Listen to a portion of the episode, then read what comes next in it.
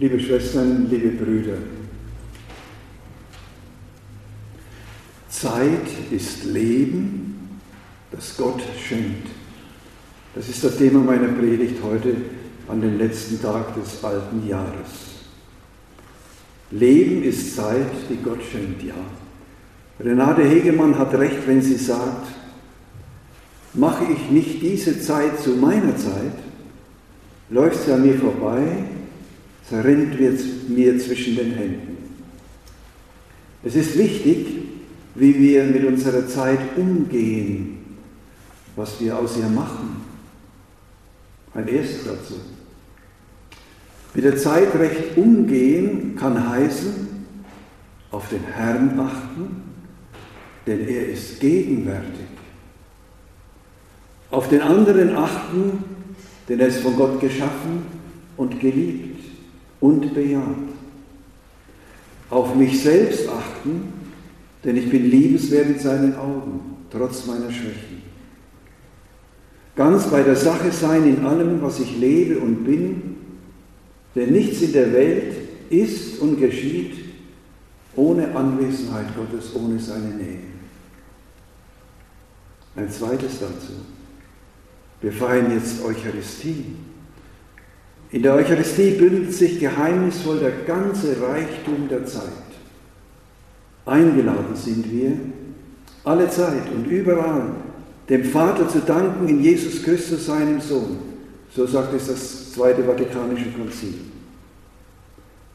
Am Opfer Christi teilnehmend und das Herrenmahl genießend, also die Kommunion empfangend, werden wir fähig, im Leben festzuhalten, was wir im Glauben schon angenommen haben.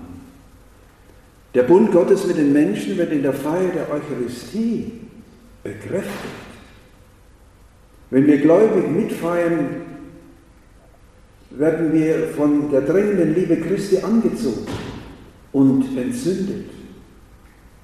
Im höchsten Maß geschieht in Christus Heiligung des Menschen und zugleich Verherrlichung Gottes. Ja, darum geht es eigentlich in jeder Messe. Und das ist das Ziel allen kirchlichen Tuns. Maria macht es uns vor, wie das geht, wie man die Zeit heiligt. Es heißt von ihr, sie bewahrte all diese Worte, alles, was den Hirten über das Kind Jesus gesagt worden war, und erwog es in ihrem Herzen. Ein drittes, die Zeit zum Segnen nützen. Das legt uns die Lesung nahe. Den Segen auf Israel zu legen, trägt Gott den Mose auf. Und Paulus steht ganz in dieser Tradition und darum kündigt er den Christen in Rom an, ich weiß aber, wenn ich zu euch komme, werde ich die Fülle des Segens Christi mitbringen. Und kurz vorher fordert er dieselben Christen auf, segnet eure Verfolger, segnet sie und verflucht sie nicht. Und von sich selber sagt er zu den Korinthern, wir werden beschimpft und segnen. Wenn wir segnende Menschen sind, liebe Brüder und Schwestern, sind wir selber und unsere Zeit gesegnet. Denken wir immer daran, Gott hat uns mit allem Segen seines Geistes gesegnet durch unsere Gemeinschaft mit Christus im Himmel. Wir sind gesegnet in alle Ewigkeit. Es geht daher darum, die Verwandlung unserer Zeit ernst zu nehmen, damit sie offen steht und offen wird für die Ewigkeit. Karl Rahner hat das in wunderbaren Worten ausgedrückt. Wer als Mensch die kleine Zeit in, an das Herz der Ewigkeit nimmt,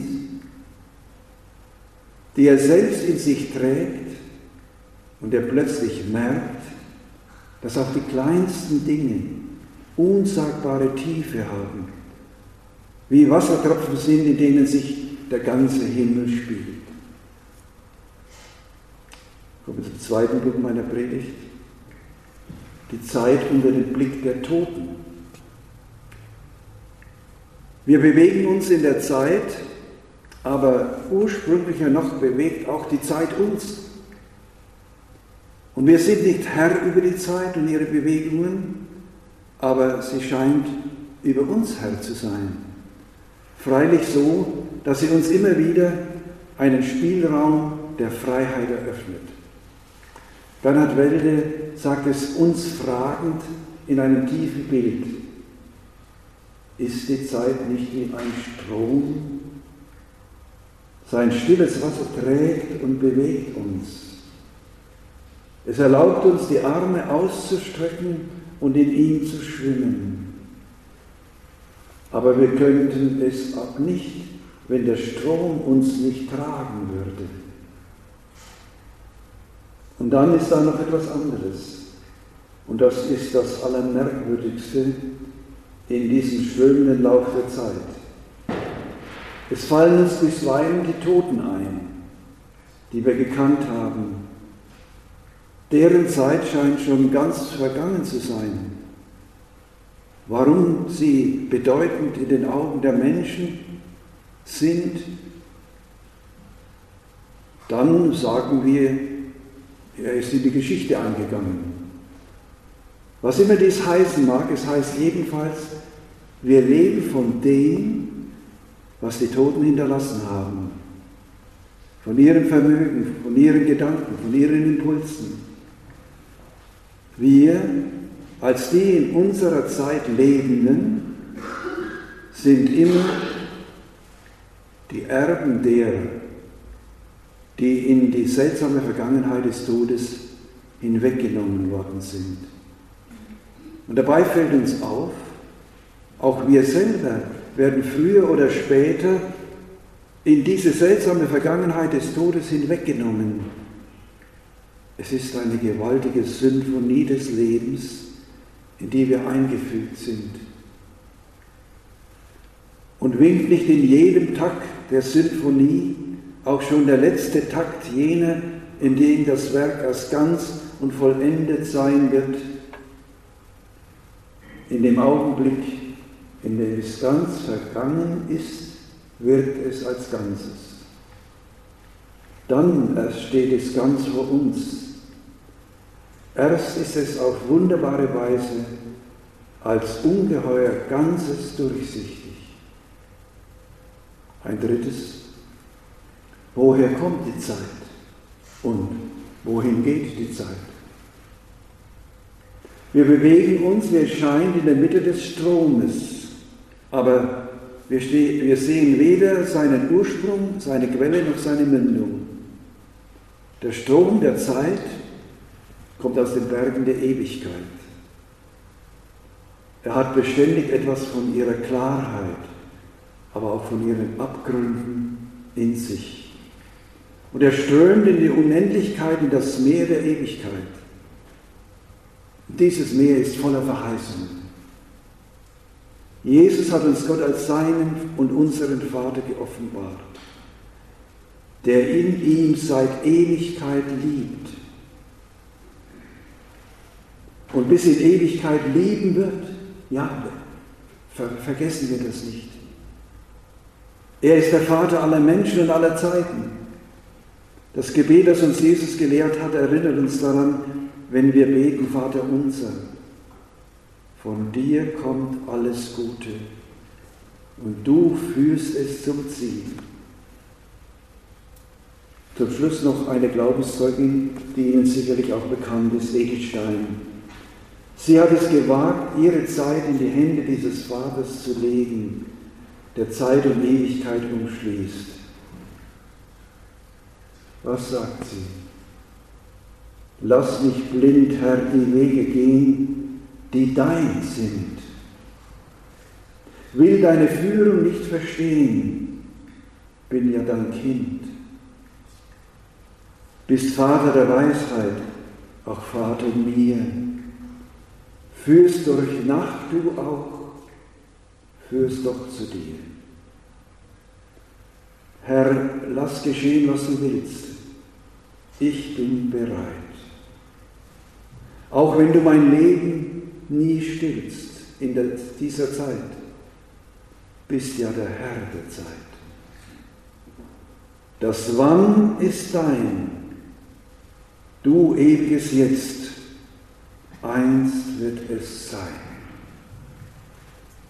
Ja, in der Ewigkeit werden wir die Zeit, unsere Zeit, ganz verstehen. Weil sie dann Gottes Zeit ist, wird sie auch ganz zu unserer Zeit werden, eingeborgen in den Heilswillen Gottes in die Ewigkeit. Wer hat das intensiver gelebt als Maria, die Mutter Jesu, des Sohnes Gottes? Ihr Hochfest feiert die Kirche morgen am achten Tag nach der Geburt Christi und wir haben es jetzt schon am späten Nachmittag angefangen. Maria ermutet uns, die von Gott geschenkte Zeit vor Gott und mit ihm zu leben. So zu leben und zu handeln, dass unsere Zeit eine Zeit des Heiles ist. Für uns selbst, durch uns, für unsere Mitmenschen, mit denen wir leben und die uns täglich begegnen. Amen.